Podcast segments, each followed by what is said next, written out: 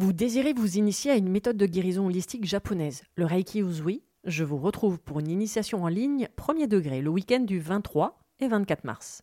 Découvrez les super pouvoirs que vous avez dans vos mains, comprenez comment fonctionne l'énergie du point de vue holistique, mais surtout, partez à la découverte de vous-même avec de nombreux exercices à portée de main pour apprendre à vous connaître et surtout prendre soin de vous. Réservez votre place sur mon site internet www.véroniquetoraisin.fr, le lien est dans le descriptif.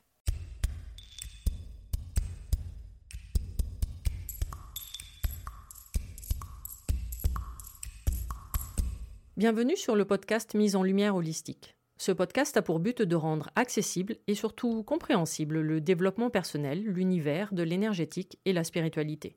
Mise en lumière holistique est là pour vous apporter des clés de compréhension dans votre cheminement intérieur spirituel. Des clés pour avancer, comprendre et œuvrer sur vous-même. Je suis Véronique Thorezin, coach, mentor et thérapeute holistique antique. Et c'est la maladie, une sclérose en plaques, maladie neurologique dont je suis atteinte depuis plus de 15 ans, qui m'a permis de découvrir et plonger dans le monde énergétique il y a plus de 10 ans maintenant. De par mes propres expériences, mes connaissances acquises, mes compréhensions qui sont devenues aujourd'hui mon expertise, je vous accompagne avec ce podcast pour un moment de partage, afin de vous permettre de transformer votre monde intérieur et votre vie pour retrouver votre pouvoir intérieur et votre souveraineté. Chaque semaine, seul ou avec des intervenants, j'aborderai de nombreux aspects de l'univers énergétique, tels le lâcher-prise, la confiance en soi, les différents plans de conscience, la médecine traditionnelle chinoise, ainsi que bien d'autres pratiques de la spiritualité. Et surtout, une notion chère à mon cœur, l'ancrage, la clé de votre être. Je vous souhaite la bienvenue pour ce moment d'écoute. Vous êtes un corps, une âme et un esprit.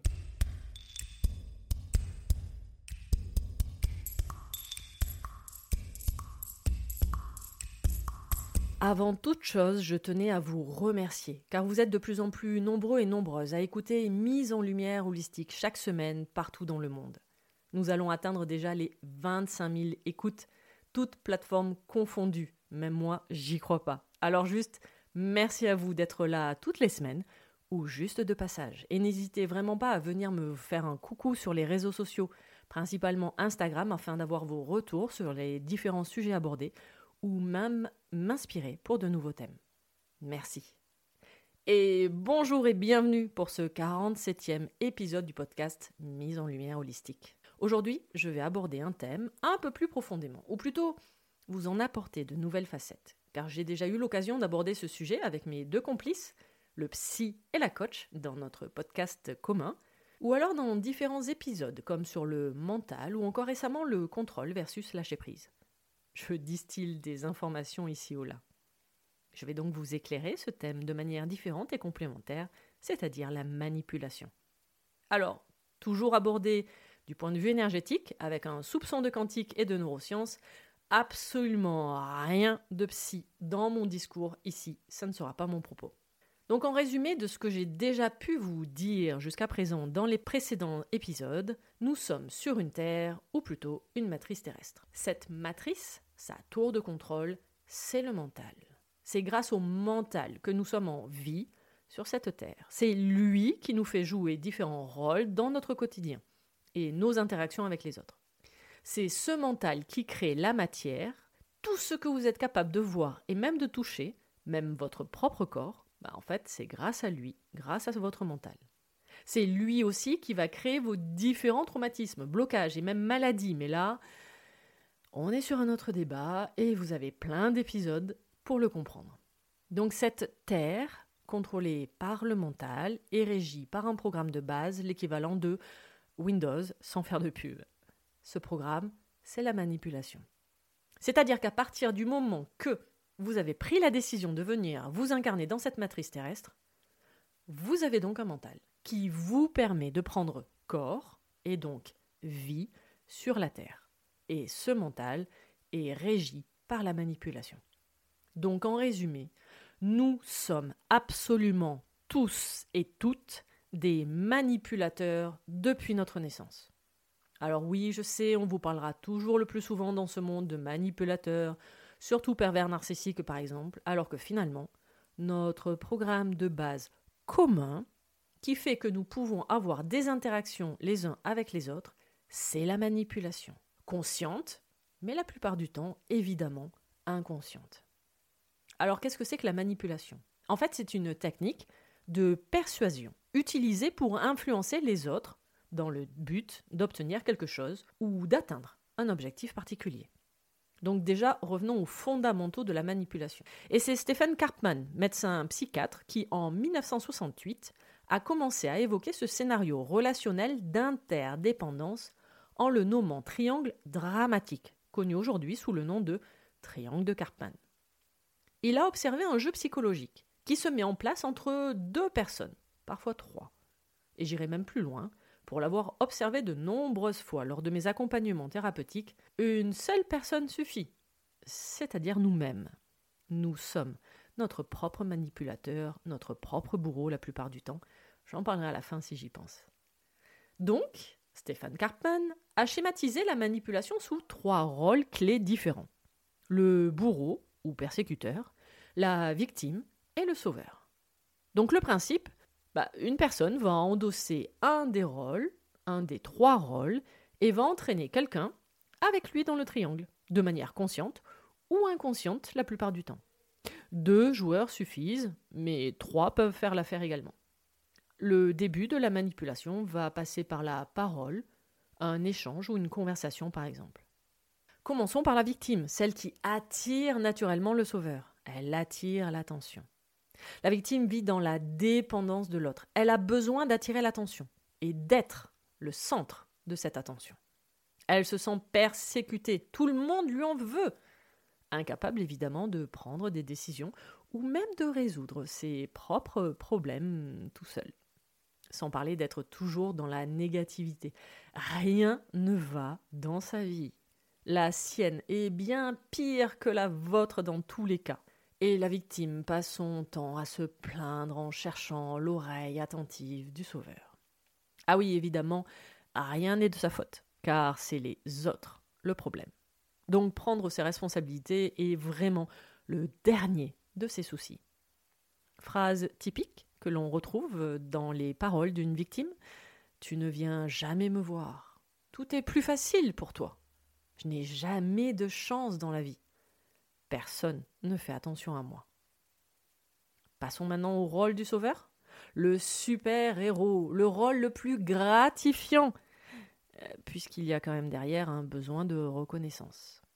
Heureusement d'ailleurs qu'il est là hein, pour vraiment résoudre tous les problèmes et apporter les solutions au sauveur.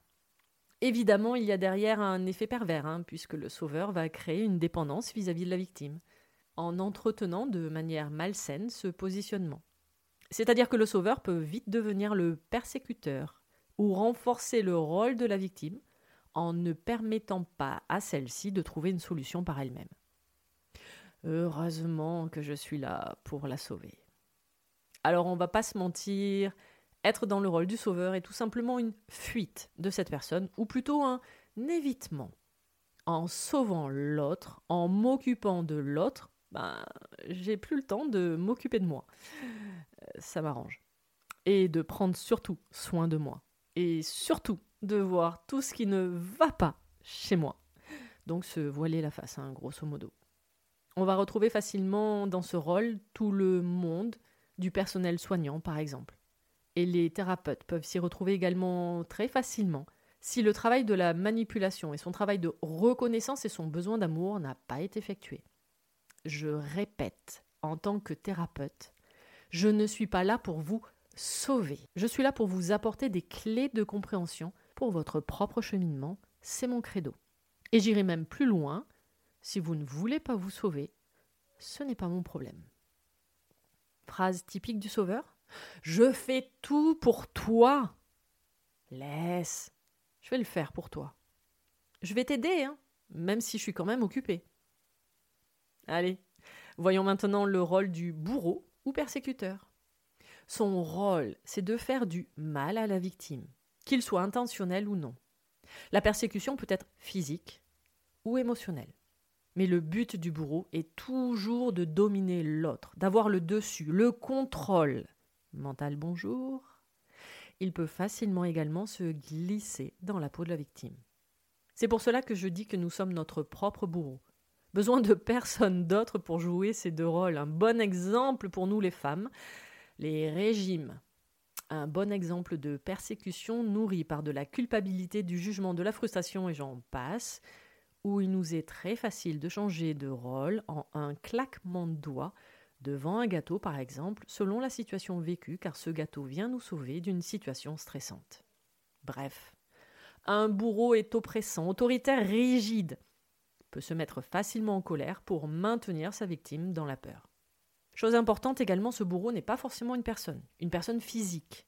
Cela peut être une maladie, une drogue, de l'alcool, un gâteau, une situation, un travail. Le persécuteur ne se remettra jamais en cause. Tout ce qui lui arrive est la faute de l'autre. On est quand même sur un schéma du mental vraiment bien typique. Phrase typique du bourreau Je te le dis tout le temps, tu n'arrêtes jamais de faire des erreurs. Tu fais vraiment rien comme il faut. Alors le triangle de Cartman montre comment ces trois rôles sont interconnectés et comment les personnes peuvent passer d'un rôle à l'autre en fonction de la situation. Par exemple, une personne qui se fait passer pour la victime peut ensuite devenir le persécuteur en manipulant les autres pour obtenir ce qu'elle veut. Et Dieu sait que j'en ai connu autour de moi. Pardon. Heureusement, un manipulateur s'auto-éjecte seul. Il disparaît à partir du moment que vous ne lui accordez plus aucun pouvoir sur vous, que vous sortez du triangle et que vous refusez de jouer l'un des trois rôles. En aparté dans mon discours, j'utilise le pronom il, car il correspond au masculin de rôle et manipulateur. Mais mesdames, ne vous méprenez pas. La manipulation n'est pas une histoire masculine, loin de là. D'ailleurs, je pense que je peux vous parler beaucoup plus souvent de manipulatrice que de manipulateur dans ma vie perso et ma vie pro de thérapeute. Alors comment voir le jeu de manipulation? En prenant conscience. En prenant conscience des rôles que chacun peut jouer dans chacune des situations que vous vivez. Est-ce que dans l'expérience du jeu, chaque participant a quelque chose à gagner? Ainsi, vous pouvez mieux comprendre les dynamiques de pouvoir et éviter de devenir un de ces trois rôles du triangle. Chaque situation que vous expérimentez dans cette matrice peut être apparentée à un jeu de manipulation. Il y en a juste certaines qui sont indolores, sans aucune conséquence et impact dans votre vie, d'autres qui par contre vont créer des blessures, des traumatismes, voire la mort physique malheureusement dans certains cas. Voyez donc la manipulation comme une stratégie de communication utilisée pour influencer les pensées, les émotions et les comportements d'une personne à des fins personnelles afin d'obtenir quelque chose en retour. Et finalement, avec la phrase précédente, vous comprenez que cette stratégie de manipulation, nous la vivons depuis notre enfance. Si tu ne finis pas ton assiette, tu ne sors pas de table pour aller t'amuser. Si tu n'es pas sage, le papa Noël ne viendra pas. Ça vous rappelle rien? C'est tout bête, hein Indolore à ce moment-là, et pourtant, cela peut, cela va créer d'immenses traumatismes une fois adulte. Et là, je vous laisse découvrir ou redécouvrir les six épisodes dédiés aux blessures de l'âme de l'enfant intérieur. Car aujourd'hui, dans cet épisode, je vous explique la genèse de toutes ces blessures, c'est-à-dire le jeu de la manipulation orchestrée par notre mental que nous vivons et expérimentons depuis notre naissance. Ah, et euh, petit rappel, hein, aucune chance d'y échapper à la manipulation, puisque vous êtes vivant sur cette terre, donc, euh, et que c'est la règle de base. Alors mettons les choses claires, la manipulation peut être utilisée de manière consciente ou inconsciente, évidemment, et peut prendre de nombreuses formes, telles que la flatterie excessive, la, culpabilisation, le jugement ou encore le chantage physique ou émotionnel. Le triangle de Cartman montre comment les rôles peuvent changer et se chevaucher au fil du temps avec le persécuteur devenant la victime et la victime devenant le persécuteur. Le sauveur peut également passer de la position de sauveur à celle de persécuteur, en essayant de contrôler la victime ou de la forcer à accepter son aide. Lorsque la personne est manipulée, elle peut se sentir impuissante et incapable de prendre des décisions par elle-même. Elle peut également éprouver des sentiments de colère, de tristesse et de confusion. Alors pour sortir du triangle de Cartman et éviter d'être manipulé, bah, il est important de reconnaître les signes de la manipulation. telles que cette fameuse flatterie excessive, des menaces ou des ultimatums, et de prendre des mesures pour se mettre en sécurité. Il suffit de prendre la décision de sortir du jeu, de garder votre propre pouvoir intérieur, ou votre souveraineté, terme utilisé en développement personnel. Il est également important de se rappeler que la manipulation peut être évitée en établissant des limites claires et en communiquant ses besoins et ses préférences. Enfin, il est essentiel de choisir soigneusement les relations dans votre vie d'adulte. La manipulation se trouve donc absolument dans toutes les sphères de votre vie et à tout moment. À vous de décider d'y rester ou d'en sortir, cela dépend uniquement de votre choix. Et surtout, de votre responsabilité. Car quand je dis dans mon discours de tous les jours de thérapeute, vous êtes responsable de votre vie. Par exemple, vous êtes responsable de votre maladie, c'est pour vous permettre de sortir de ce jeu de manipulation. Et surtout vous permettre de comprendre que vous êtes le créateur de votre vie et non plus sous l'influence de l'autre et surtout pas de votre mental.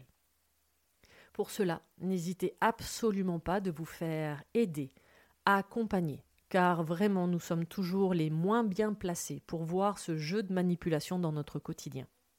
Donc n'hésitez vraiment pas à faire appel à des professionnels, à des thérapeutes. Et très souvent, la plupart du temps, lors de mes accompagnements thérapeutiques, effectivement, nous mettons ainsi en lumière tout ce jeu de manipulation vis-à-vis des autres ou même vis-à-vis de soi-même. Et ainsi, cela permet vraiment de commencer à déformater et déprogrammer pas mal de choses dans sa vie. Et vraiment de mettre en lumière euh, ces points-là, ça permet vraiment d'évoluer et de, de, comprendre énormément de mécanismes de défense que nous avons pu mettre en place depuis notre naissance et également de nombreux traumatismes ou de blocages dans notre quotidien. Allez, cet épisode numéro 47 du podcast Mise en lumière holistique est maintenant terminé. Je vous laisse découvrir et écouter tous les autres épisodes sur les différentes plateformes d'écoute ainsi que sur ma chaîne YouTube. Et oui, c'est bien de la manipulation de ma part. Retrouvez-moi sur Instagram également où je partage mon expertise au quotidien et toutes mes prestations. Le nouvel accompagnement Conscience sur trois mois, ainsi que les dates des prochaines initiations en ligne Reiki sont sur mon site internet www.lesclésdelame.fr, clé avec un F. Vous y retrouverez également le tout nouveau programme en ligne sur la découverte des sept chakras et surtout comprendre quels sont leurs rôles dans votre vie de tous les jours. Ce programme est composé de vidéos et de supports de cours pour voir un chakra équilibré, déséquilibré et surtout en prendre soin dans votre quotidien. Petit rappel, vous êtes composé à 99,9% d'énergie et ces chakras en font partie, ne les négligez pas. Tous les liens pour me retrouver seront mis dans la description de cet épisode. À vos prochaines écoutes, à nos prochaines aventures et merveilleux moments à vous, et à très vite dans un prochain épisode. Pour ne manquer aucun des prochains épisodes, n'hésitez pas à vous abonner sur votre plateforme d'écoute favorite, à commenter, à noter et même partager le podcast Mise en Lumière Holistique. Vous êtes un corps, une âme et un esprit et n'oubliez jamais, vous êtes précieux.